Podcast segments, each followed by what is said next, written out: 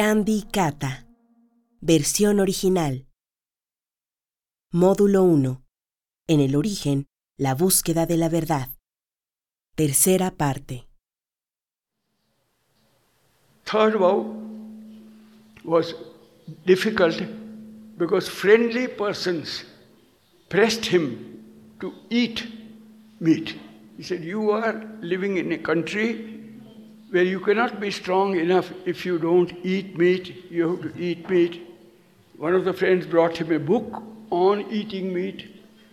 He said, Well, you are very friendly, and I shall certainly read the book because you have brought it for me. But I can, uh, even before reading, I can tell you that after reading it, I'm not going to break my vow because I have taken it before my mother.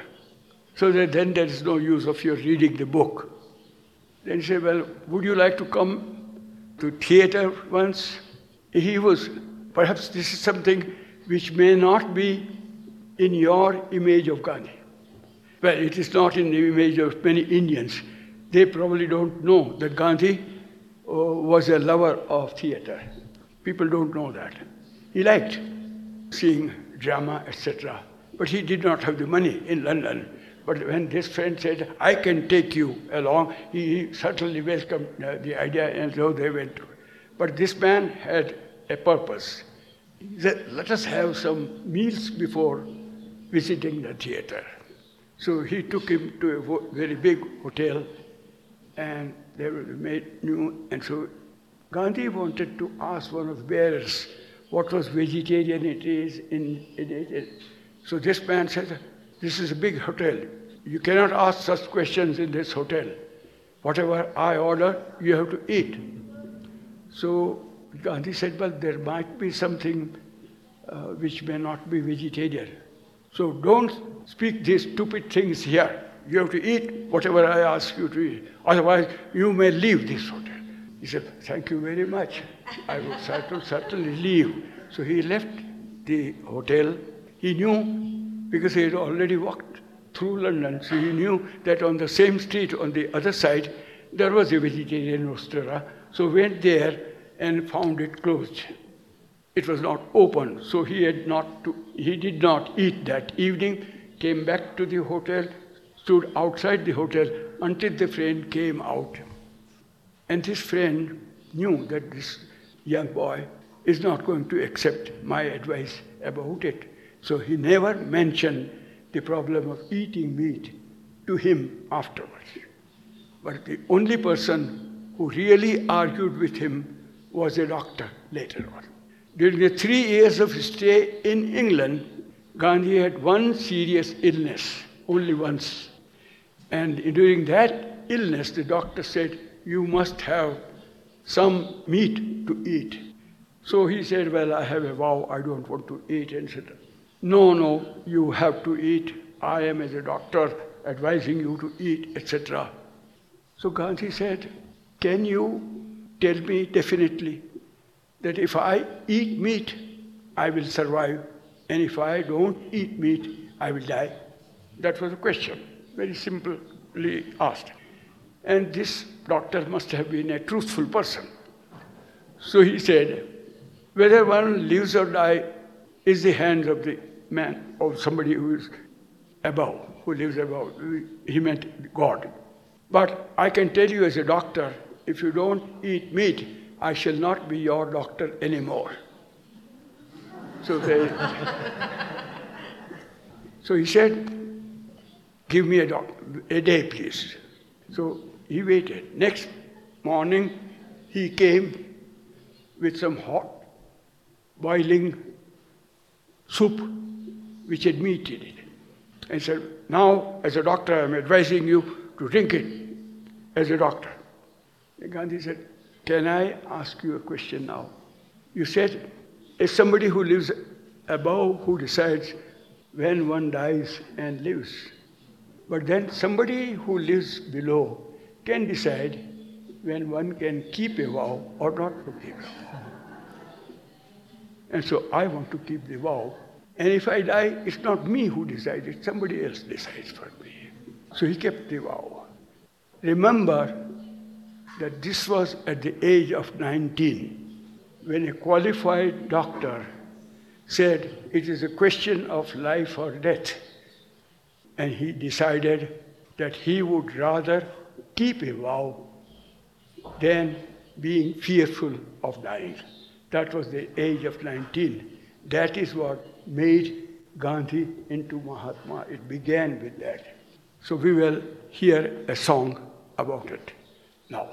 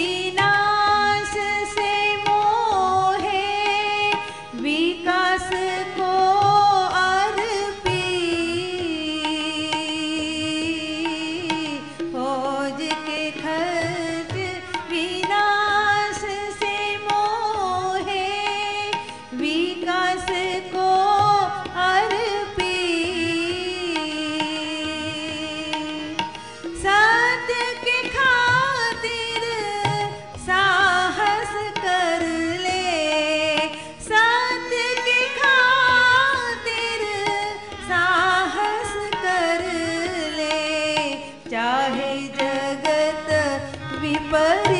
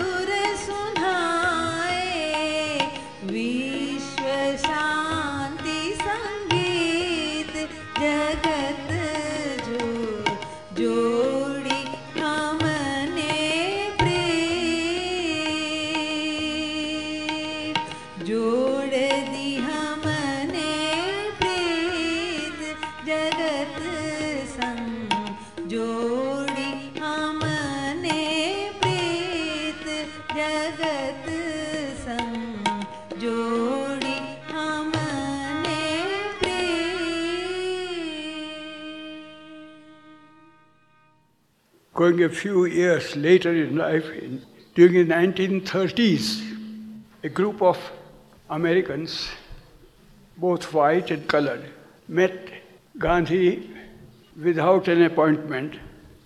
And it was very difficult for my father, who was his secretary, to give them some time. But they have, had come to attend a conference in the south, and they were going from Madras, which is now called Chennai, to Delhi, and on the way was Wardha, where Gandhi was staying. So they decided to drop there for a couple of days and meet Gandhi, and Gandhi was very busy.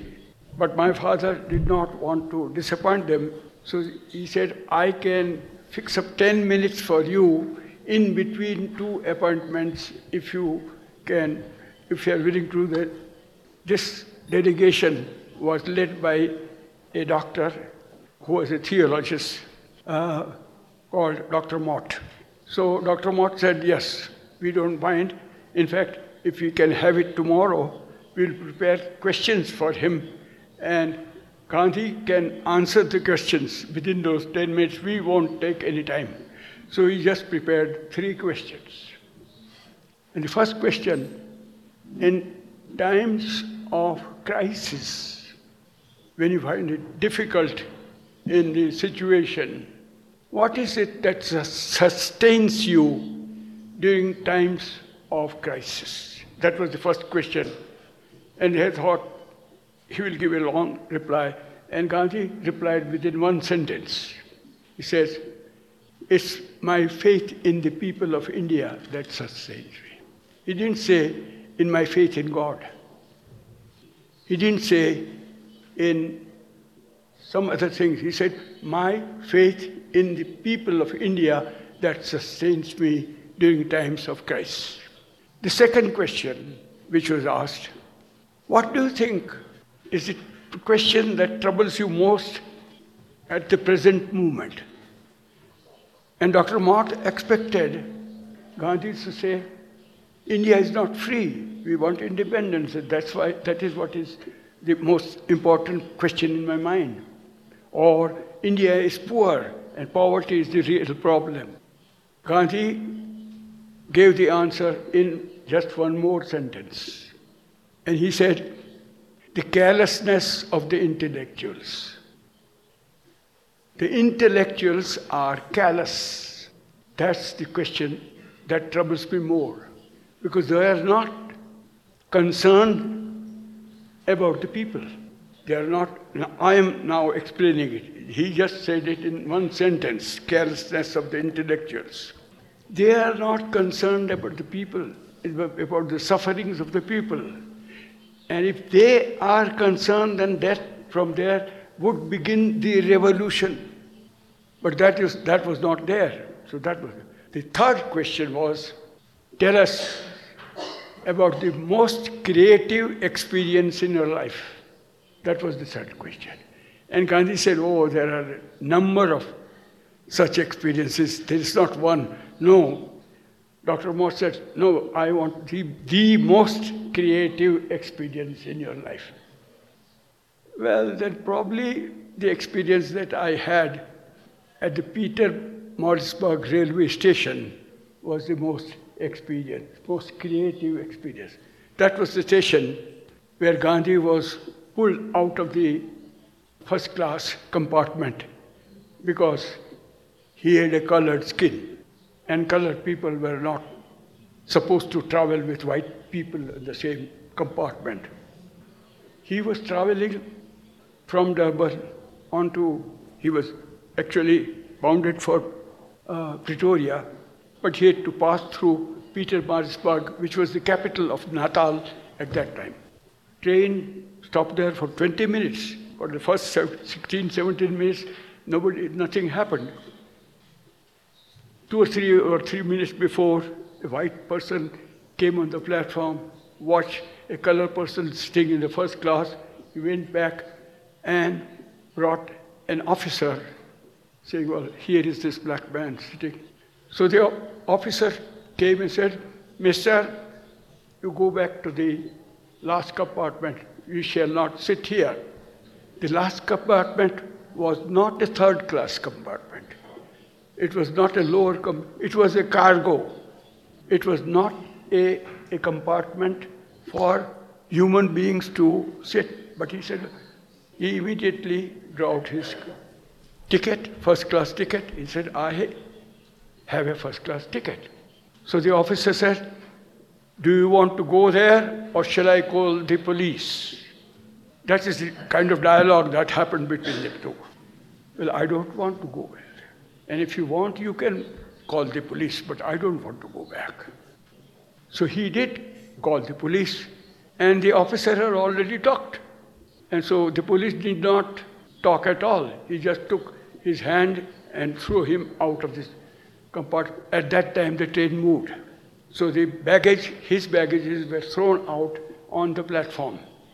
And it was a cold night because Pietermaritzburg is in high altitude. And it was winter time, although it was May, but it was in the southern hemisphere, so it was winter time. And it was night. He spent the whole night in a small waiting room there because he did not want to touch the baggage which were thrown outside and they were kept by the railway authorities in some room the whole night. He has his only handbag with himself. Next day, he went by a first class. He did continue with the first class ticket, and then he had to change into a coach, horse driven coach, for four horses driving the coach from the border of Natal to the border of Transvaal. Because the Transvaalians did not want a railway train between the two countries at that time. The Dutch people thought that the Britishers, if they were allowed the railway traffic, then there would be more exploitation, that they did not want railways there. So there was a coach, and the coachman, not the coachman, but the man who uh, was, was the conductor, he saw this black man, all the other passengers were white, and he did not want this black man to travel by the same coach. So he said, Mister, show me your ticket. So he showed the ticket. So, oh, your ticket is invalid because it was purchased yesterday. It's not. But even during the worry that he spent the night at Pietermaritzburg station, Gandhi had the, the presence of mind to find out from his ticket whether the ticket was valid or not, and the ticket was valid for three days. And he said, Mr. Conductor, the ticket is valid for three days, and it's only the second day that I am traveling. So this man realized that he could not cheat him. And he also realized that he was lying, the conductor was lying, and the lie was found. He could have been angry, but when a liar is found red handed, then it becomes, he becomes more furious. So he was furious. And he somehow did not want him to travel with the other white people. So you shan't travel with the other people, you better sit at the top there. So he said he, Gandhi did not know whether he would reach his destination or not. So he said, All right, I will sit there. But after some time, the conductor wanted to smoke, and he would not smoke sitting in the midst of other two passengers. So he wanted to go and sit at the place where Gandhi was sitting. So you come down, but you shan't sit here. Well, he threw a sack there and sit on that. So Gandhi said, It was my right to sit along with the others. You put me on that seat, that was a insult to me, and this is the second. He could not finish this sentence, but the conductor started slapping him and at the same time abusing him, calling names. And he was quite a strong person, but Gandhi stuck to one of the parts of uh, the coach and he, he decided that even if my wrist breaks, I am not going to leave it. And because he wanted to throw him out of the coach, but he, he just. And that time, something happened which Gandhi had not expected. The co passengers, who were all white, they saw the conductor beating Gandhi. So he said, Why are you beating him? He has a first class ticket and he has a right to sit here. But why are you beating him? Let him sit along with us. So this conductor, you want a black man to sit with you? If you want it, all right, do that, but I shall see him how he insisted on that. And he still went on abusing him, but he had to allow him to sit there. And later on, during the next one or two days, there were more insults because of his color. That was the time which Gandhi thought was the most creative time of his life. What was the creative part? The first thing that he thought that this was not only a personal insult. Because every person with a black skin or a colored skin can be insulted and must be happening to Indians coming to South Africa. So it's not my question, it's the question of all the Indians. Gandhi, who thought individually only about his family, till then started thinking about the society from that particular incident. That was the first step. Then the second idea, again he has written in his autobiography, that I said, well, here is a country far away from my country where at every step I am insulted. Why, let me go back to my country. Then he says, well, I am supposed to go to Pretoria. And if I discontinue my journey from here and go back, that is nothing short of cowardice. And I can't be a coward. Non-violence and cowardice cannot go together. So that was the second. Third idea, I saw the name of the officer who asked me to get down from the first class compartment, so I know the name. I can launch a complaint against him. But he may be punished. But can the tradition of keeping the colored people apart from the white people stop from them. The tradition will continue. The disease is in the system, the disease is not in the person who did it. He is working according to the system. the root of the disease is in the system, not in the person who does it. To say it in other words, it is the evil that I want to fight against and not the evil doer, not the person who does the evil. I want to fight against the evil system. Very often, when we observe that there is some injustice in the society, we want to fight against the person who commits the injustice. But Gandhi said, we have to fight the system, we have to fight the tradition, not the person, because he is only a victim of the system. So I, I shall continue, then it means then there will be more suffering. That was the other thought. More suffering. Maybe the suffering can be for a long time, but I would rather do that than accept cowardice and go back home. That was the decision that he made. That was the transforming movement in his life. From an individual, Gandhi, turning to a society man, thinking about the society as a whole. That was the one.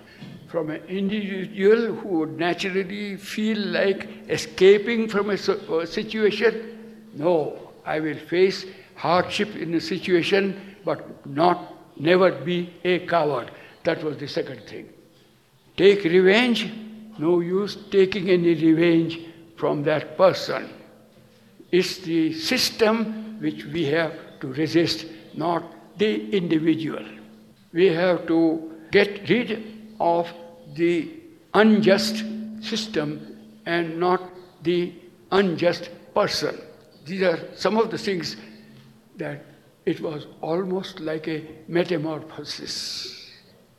Whole personality changing.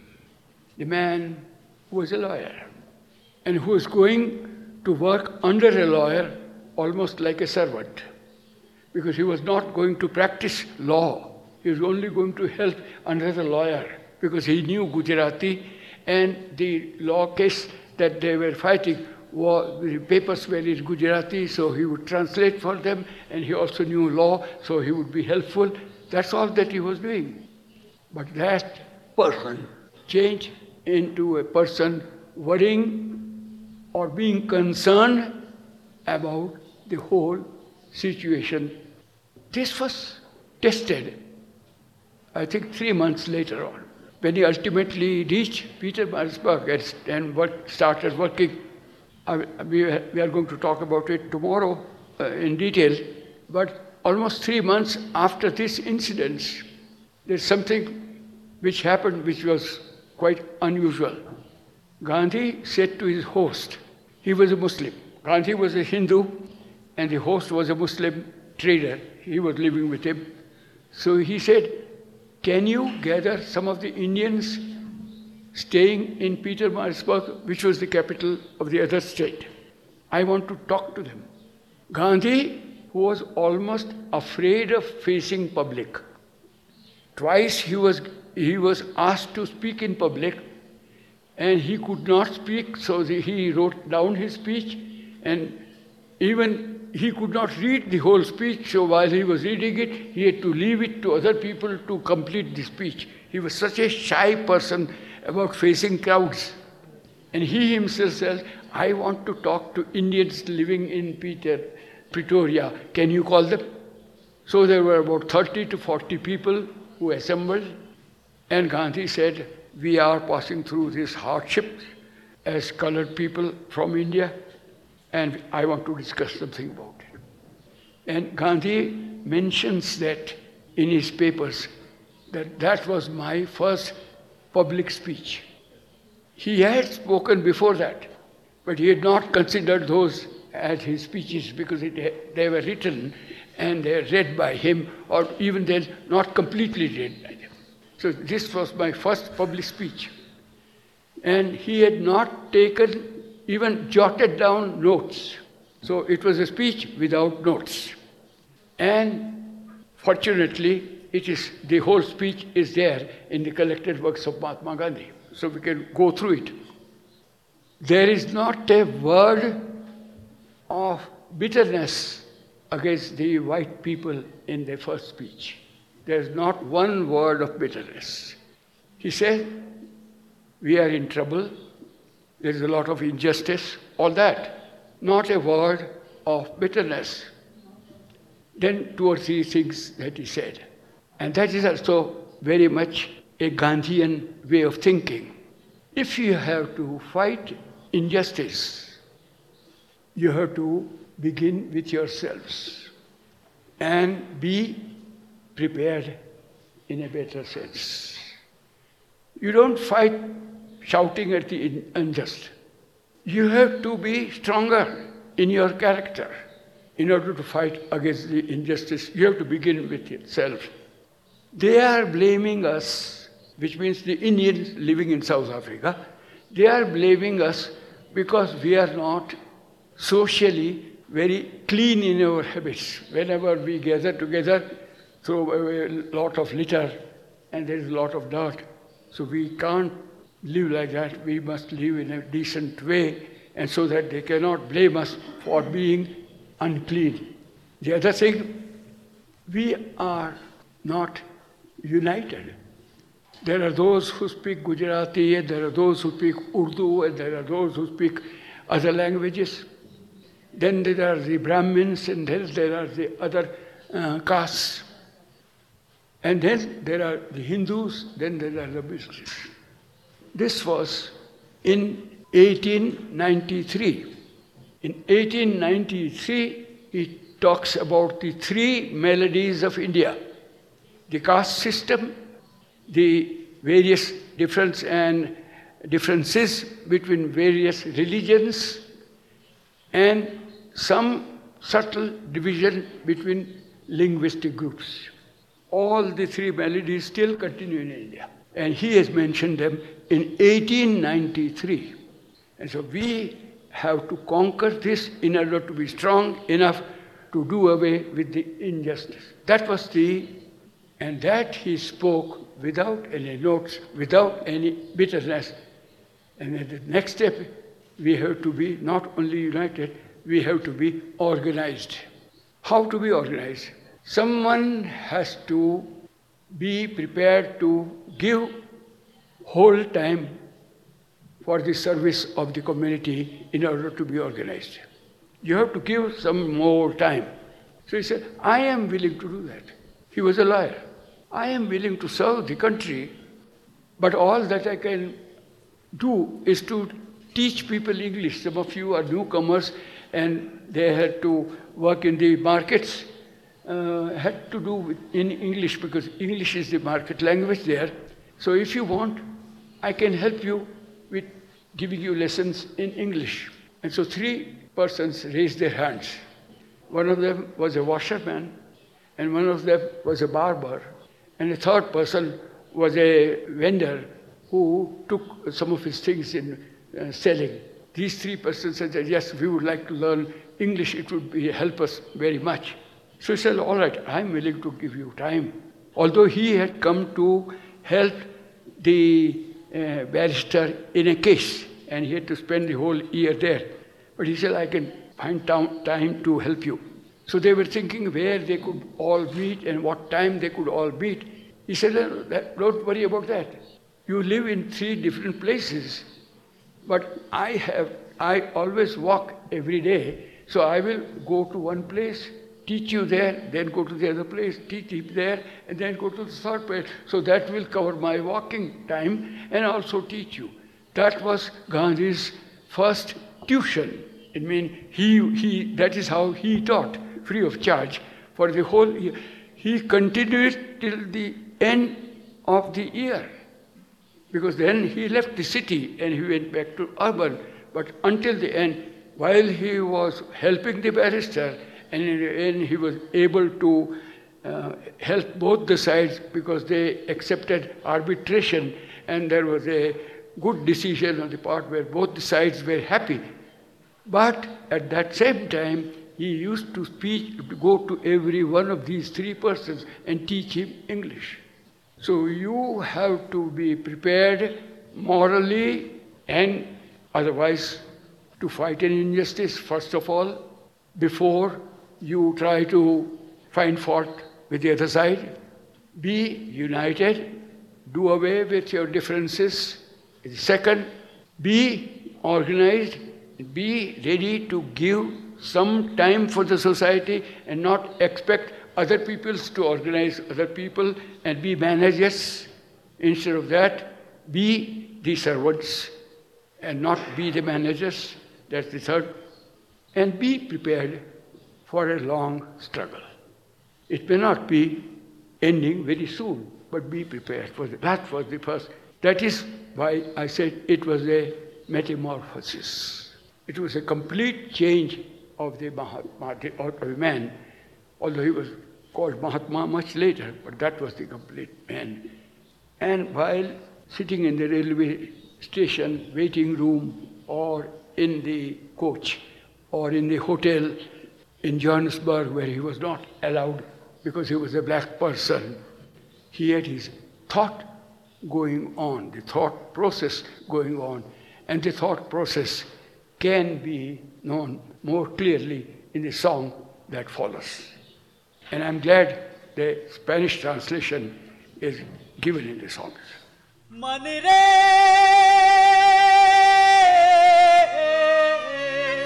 मन कर ले वज्र से छाती रे।